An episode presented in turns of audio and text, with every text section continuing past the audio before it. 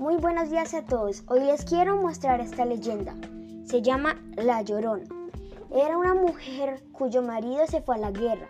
Al cabo de un tiempo lo dan por muerto. Afligida y abandonada se dedicó a la, monistería para no morir de hambre, hasta que se le presentó un soldado del cual se enamora locamente.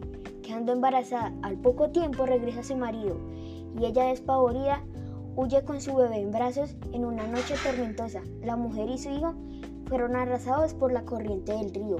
Desde entonces escucha una mujer llorando y buscando a su hijo. Y bueno, gracias por escucharme. Esta sería mi historia.